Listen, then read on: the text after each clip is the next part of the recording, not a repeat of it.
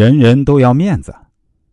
卓别林在拍电影时准备扮演古代的一位流浪者，正当他要上场时呢，一位实习生提醒他说：“老师啊，您的草鞋带子松了。”卓别林回答说：“啊，谢谢你啊。”然后蹲下系紧了鞋带。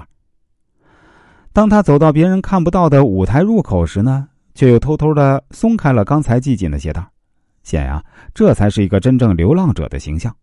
演戏能细腻到这样呢，确实说明卓别林具有许多影视明星所不具备的素质。不过呢，前面的小插曲让一个记者看到了。演戏完成后呢，记者问卓别林：“您应该当场教导那位实习生啊，他还不懂演戏的技巧。”卓别林回答说：“他也是好意啊，我应该坦然接受。要教导别人演戏的技能，机会多的是。”在今天的场合，最要紧的呢是感谢并接受别人善意的提醒，并给予回报。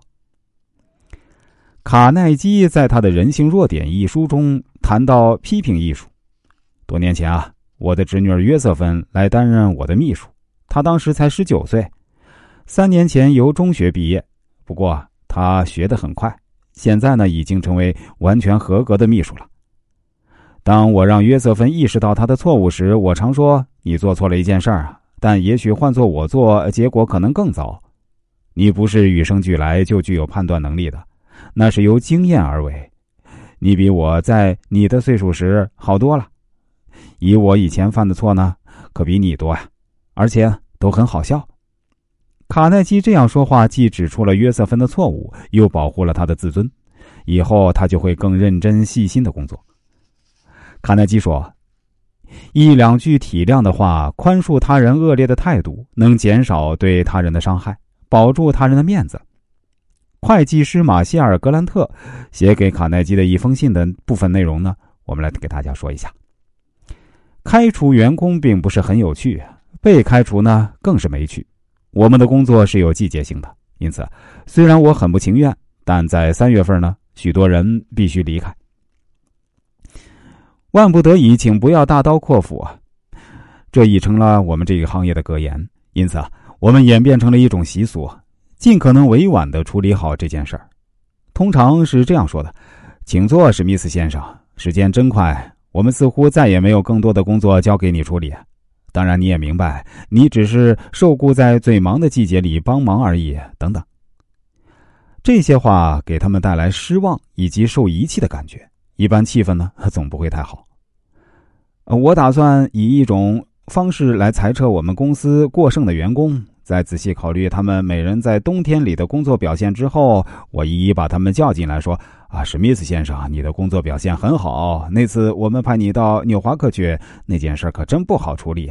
你遭遇了一些困难，不过你表现的很好。呃，我们希望你知道，公司很以你为荣，你对这一行业懂得很多。”不管你到哪儿工作，都会有更好的前途。公司对你有信心，支持你。呃，我们希望你不要忘记。结果呢？他非但没有带着怒气离开，甚至来年还能跟我们继续合作。有一位女士在一家公司做市场调研，她说道：“当结果出来的时候，我几乎瘫倒在地。由于开始时的一系列错误，导致整个事情失败，必须从头再来。但是啊。”报告会议马上就要开始了，时间不够。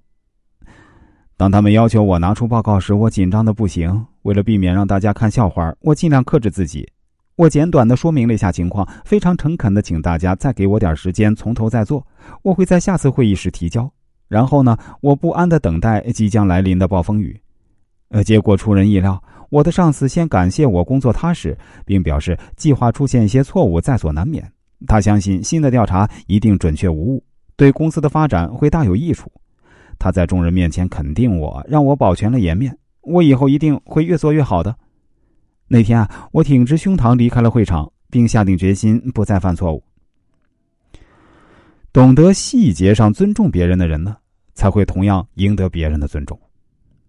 一九一七年一月四日，一辆四轮马车驶进了北京大学的校门，徐徐前进。这时。早有两排工友恭敬的等在两侧，迎接刚被任命为北京大学校长的传奇人物蔡元培。只见蔡元培走下马车，摘下礼帽，向这些校园里的工友们鞠躬回礼。在场的人都惊呆了。这在北大这样等级森严的官办大学是从来没有的事儿。校长是享受内阁大臣待遇的，对这些工友向来都是漠然视之。由此啊，北大的校长也开始了民主之风。有时候啊，给别人留面子，能更好的解决任何人之间的问题。圣经马太福音中说：“你希望别人怎样对待你，你就应该如何对待别人。”这句话被西方视为待人接物的原则。真正有远见的人之所以能在为人处事中多为自己积累人脉，就是因为他们能给对方留有相当大的空间，给别人留面子。实际上呢，也就是给自己挣面子。人人都爱面子，给别人面子就是给他一份厚礼。若有一天你向他求助，他自然要回面子，这便是操作人情账户的精义所在。